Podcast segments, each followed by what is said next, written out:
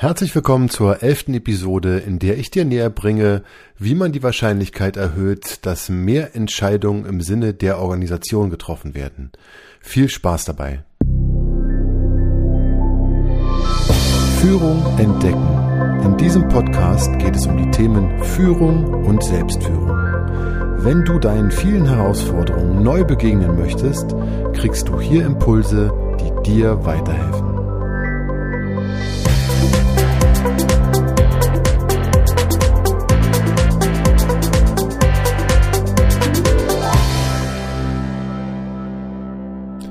Mein Name ist André Motzkus und ich helfe dir als Führungskraft dabei, dass du dich in dieser Rolle wohlfühlst und mehr Spaß an Führung entwickelst. Dies lässt dich effektiver und somit erfolgreicher führen und macht dich unabhängiger von äußeren Umständen. Heute beschäftigen wir uns mit dem Thema von defensiven Entscheidungen. Was versteht man unter einer defensiven Entscheidung? Bei einer defensiven Entscheidung trifft die Entscheidungsträgerin eine Entscheidung, welche für die, für die Organisation sachlich nicht die beste Option darstellt, entweder um sich selbst zu schützen oder das geringste Risiko einzugehen. Das kann deswegen sein, weil es bequemer ist, weil es weniger Gegenwind bedeutet oder weil die Verantwortung jemand anderes trägt, wenn was schief geht. Ich habe hierzu eine Studie mitgebracht, Sie ist auch wieder in den Shownotes vorhanden, für die, die nachgucken wollen oder genauer nachlesen wollen. In dieser Studie wurden 950 Teilnehmerinnen und Teilnehmer anonym befragt in einer öffentlichen Einrichtung aus allen Hierarchiestufen. Es von Ergebnissen her ist es so, dass rund 80 Prozent der Fra Befragten zugaben, dass sie in den letzten zwölf Monaten eine der zehn wichtigsten Entscheidungen defensiv getroffen haben. Im Durchschnitt wurden 25 Prozent der wichtigsten Entscheidungen nicht im Sinne der Organisation, also defensiv, getroffen. Das ist ein Viertel. An dieser Stelle eine kleine Anmerkung. Meine Hypothese ist, dass die wirkliche Anzahl höher ist als diese 25 Prozent einfach, wenn wir uns vorstellen, dass man ja sich erstmal eingestehen muss, dass ich eine Entscheidung defensiv getroffen habe, dann das auch da angeben muss in der Befragung.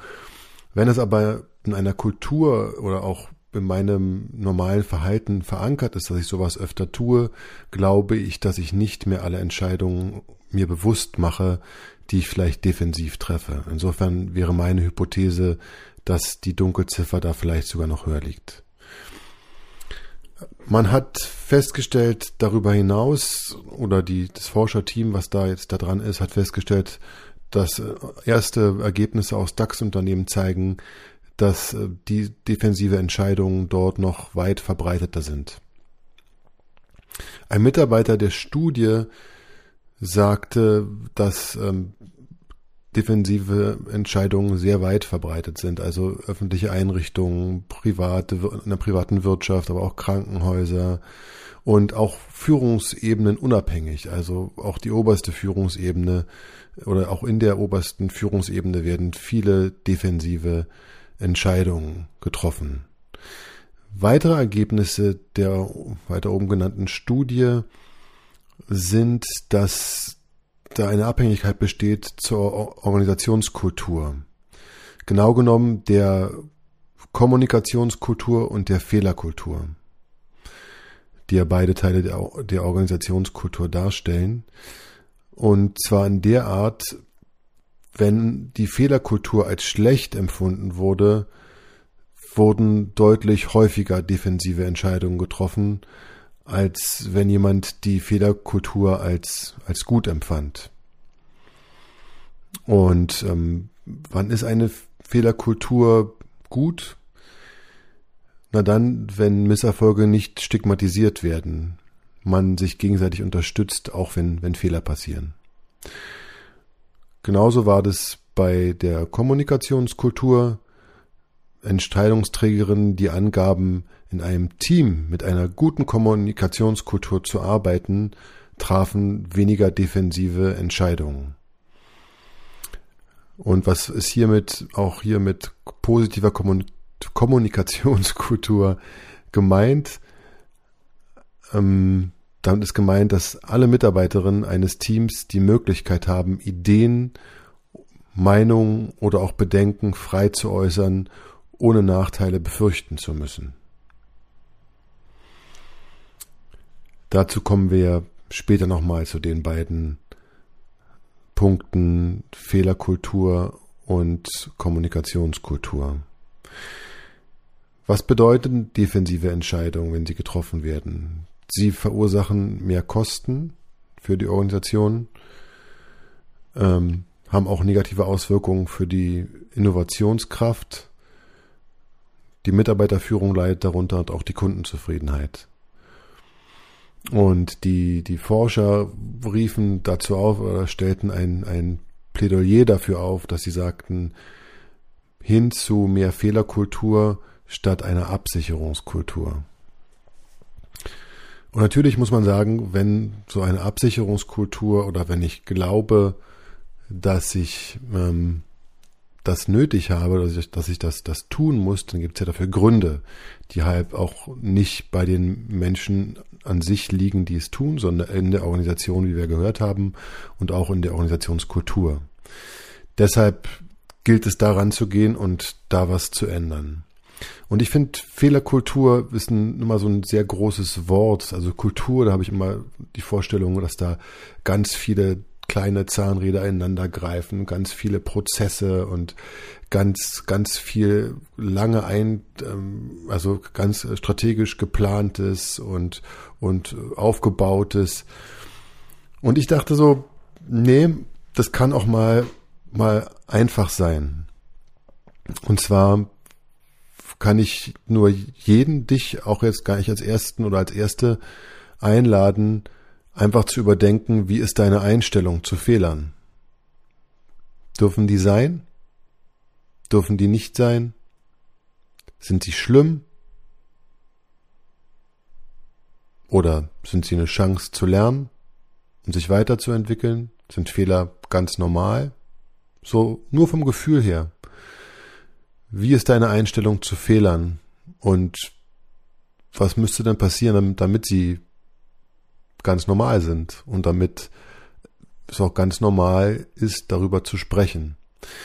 Genau mich dazu möchte ich jeden einladen, der in Führungsverantwortung ist, selbstverständlich über seine Fehler zu sprechen. Und das kann er sich gerne fürs, fürs Teammeeting oder für, für wiederkehrende Meetings eintragen, einfach über Fehler sprechen.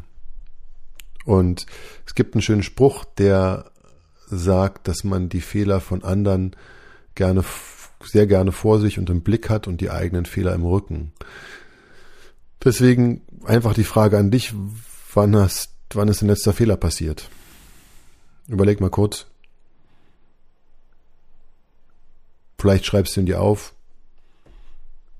Vielleicht erinnerst du dich auch gar nicht. Also wir haben das nicht immer so im, im Vordergrund in aller Regel, aber da lohnt es sich ranzugehen, ganz einfach mal über seine Fehler zu sprechen und auch gerne, je weiter oben in der Hierarchiestufe, je selbstverständlicher sollte das sein.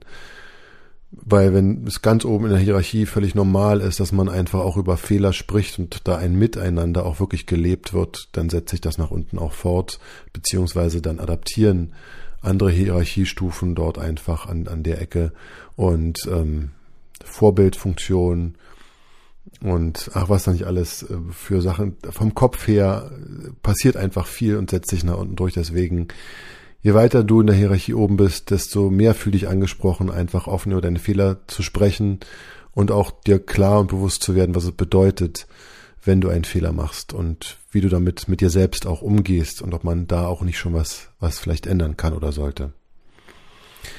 Wozu ich auch gerne anrege, ist in dem Zusammenhang, einfach einen Prozess zu überlegen, ähm, der dich und dein Team, der oder der dir und deinem Team es erleichtert oder dich unterstützt, anders mit Fehler umzugehen als bisher. Also wenn es völlig normal ist, und es kann auch was Spielerisches sein, oder einfach, dass am Meeting am Ende jeder kurzen Fehler von sich sagt und dazu wird nichts weiter einfach dann gesagt, sondern einfach nur wird kurz gesagt, was irgendwie nicht gut gelaufen ist Einfach um das zu, zu normalisieren. Aber auch da würde ich sagen oder würde ich, möchte ich gerne empfehlen oder einladen, auszuprobieren und mutig zu sein. Was passt für dein Team oder was passt für deine Firma? Wie kriegt ihr einen selbstverständlichen Umgang mit, mit Fehler hin, indem ihr einen, einen, einen kleinen Prozess, nichts Großes, einfach eine, eine Routine einführt, so dass Fehler einfach gegenwärtig sind und, und jedem klar sind und transparenter sind und der Umgang damit einfach automatisch selbstverständlicher wird. Im besten Fall, im besten Fall sollte man natürlich den Mitarbeiterinnen und Mitarbeitern oder auch dir selbst auch noch gern eine Wertschätzung entgegenbringen dafür, wenn du dich äußerst in irgendeiner Form. Auch das kann spielerisch sein. Wer zehn Fehler zugibt, bekommt, keine Ahnung, einen Kaffeekupon oder es geht nicht darum, dass es jetzt was Großes ist, es geht einfach um einen Prozess, der das automatisiert und der das da so einen spielerischen Umgang mit entwickelt vielleicht oder einfach eine Routine entwickelt, so es normaler wird, dass Fehler einfach immer da sind und ähm, dass sie einfach ins Bewusstsein dürfen sozusagen. Das zweite ist die Kommunikationskultur, die ist ja sehr nach ja nach Branche ist die auch sehr unterschiedlich und da muss man auch da immer probieren, was was was passt, ja. Aber grundsätzlich ähm, sich zu, ja, sich zu briefen. Also ich kenne es von mir auch selbst, muss ich gestehen, dass es manchmal Mitarbeiterinnen oder Mitarbeiter gibt, wo man denkt, uff, jetzt, jetzt kommt die schon wieder mit so einer, so einer crazy Idea um die Ecke und ähm, man weiß gar nicht, was man sagen soll. Aber nein, einfach Wertschätzung entgegenbringen. Danke, dass du mitdenkst. Danke für deine Ideen. Wir können sie vielleicht nicht alle umsetzen, aber ich finde das toll, dass du einfach, dass du mitdenkst. Ja, und dass, dass du da solche, solche Sachen äußerst. Und auch wenn sie nicht praktikabel sind, weil vielleicht die Mitarbeiterin nicht das ganze Bild hat, wertschätzend allen Gedanken, die hochpoppen und die irgendwo aufkommen gegenüber, auch die selbst zu trainieren, dass man, dass man das schafft, ja, das ist, glaube ich, ein, ein erster wichtiger Schritt an, an der Stelle. Ähm, weil darum, es geht nicht darum, alles umzusetzen, aber dass es gewürdigt wird, dass sich jemand Gedanken gemacht hat oder dass da jemand einfach mal sich traut zu öffnen. Das ist an der Stelle einfach super. Und wenn man ein bisschen am Freitag am gen Feierabend nochmal ein paar Minuten Luft hat zum Nachdenken, was muss denn passieren, damit deine Mitarbeiterin sich irgendwie sicher fühlen oder die, die Sicherheit auch spüren, dass, dass sie Ideen, Fragen und Bedenken jeglicher Art äußern können. Was glaubst du, was, was muss dazu passieren? Damit wirklich sie sich sicher fühlen und wirklich aus dieser Sicherheit heraus sich da öffnen können. Mir fällt gerade ein, das ist jetzt nochmal ein Sprung ähm, zum Thema ähm, Fehlerkultur, aber beim Thema Sicherheit es gibt Settings in, in größeren Stil, ich weiß nicht, vielleicht kennt ihr das auch, die Fuck-Up-Nights, wo sich manche an dem Titel ein bisschen stören, aber wo einfach Leute sich hinstellen über ihre Fehler reden oder wo was einfach nicht geklappt hat oder wo sie eine Bruchlandung erlitten haben. Da setzen sich dann tausend Leute hin, ähm, in Frankfurt zum Beispiel, und ja, hören sich das an. Einfach weil in dem Moment ist klar, das Thema ist klar, es steht vorne drauf, es ist etabliert, es ist irgendwie auch cool, es ist irgendwie auch ein bisschen hip und dann, dann setzt man sich hin und dreht über Fehler. Aber was, was muss man denn tun, ja, damit man ähm, so, so ein Setting hinkriegt, auch für ganz normale Kommunikation? Also was, was, was, welche Sicherheit ist da sozusagen als Idee also wie kann man das unterstützen, dass sich die Mitarbeiterinnen sicher fühlen, dass sie das tun können? Also ich denke, mit der Wertschätzung ist schon einfach ein, ein wichtiger Punkt. Ähm, wenn auf diesen Fuck-Up-Nights man ausgebuht werden würde, dann würde da das wahrscheinlich auch irgendwann keiner mehr machen, aber da auch da eher geklatscht wird oder da, da als Zuspruch man bekommt, dass, dafür, dass man sich öffnet, deswegen geht das.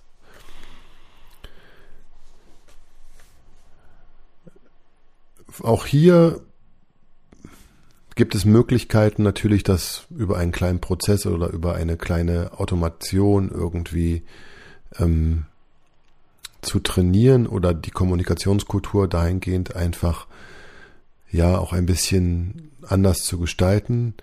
Ähm, indem man zum Beispiel ein Brainstorming mit abwegigen Ideen regelmäßig durchführt. Also damit im Grunde auch da wieder eine Routine kommt. Das muss nicht lang sein, das kann zehn Minuten sein äh, oder eine Viertelstunde, wo man einfach sagt, okay, kommt jetzt mal Sachen, die auch völlig unrealistisch sind, aber einfach mal raus damit. Oder die, die, die, die fantastisch sind oder die einfach mal man sich sonst nicht trauen würde zu äußern, aus irgendwelchen Gründen. Einfach mal jetzt raus damit, auch damit da wieder eine Routine reinkommt, damit das irgendwie normaler wird und man sieht, oh, es passiert gar nichts. Ich kann hier, kann hier alles sagen und ich werde deswegen nicht abgewertet oder ich werde deswegen nicht komisch angeguckt oder da zeigt dann einfach die Praxis einfach, dass es geht. Und was auch möglich ist, dass man einfach der Reihe rum immer einen Bedenkenträger nominiert. Also dass es jemanden gibt, der immer zu einem bestimmten Zeitpunkt in einem Meeting oder immer was aus Prinzip Bedenken bitte reingibt. Und dann kann man darüber reden oder sprechen und kann sagen, warum das so sein kann oder warum auch nicht. Aber auch da wieder, dass es, dass es, dass es trainiert wird, dass es normal ist und dass es einfach, ja, einfach gelebt wird. Auch wenn es dann so ein festes Setting ist, ist durchaus die Chance gegeben, dass andere sich dem anschließen und Bedenken auch mal sich trauen zu äußern, wenn sie gerade nicht Bedenkenträger sind. Alles in allem, wenn man der Organisation dienen will und bessere Entscheidungen für sie möchte, lade ich herzlich dazu ein, über Fehlerkultur oder auch über den Umgang mit Fehlern nachzudenken und auch die Kommunikation so offen zu gestalten, dass alles gesagt werden kann und dass die Mitarbeiterinnen sich einfach sicher dabei fühlen, wenn sie Ideen oder andere Sachen äußern. Ich wünsche viel Spaß mit diesen Gedanken. Dies war die elfte Episode. Ich hoffe, es war etwas für dich dabei. Wenn dir dieser Podcast gefällt, empfehle ihn gerne weiter oder gib mir eine gute Bewertung. Ich freue mich aufs nächste Mal. Auf Wiederhören.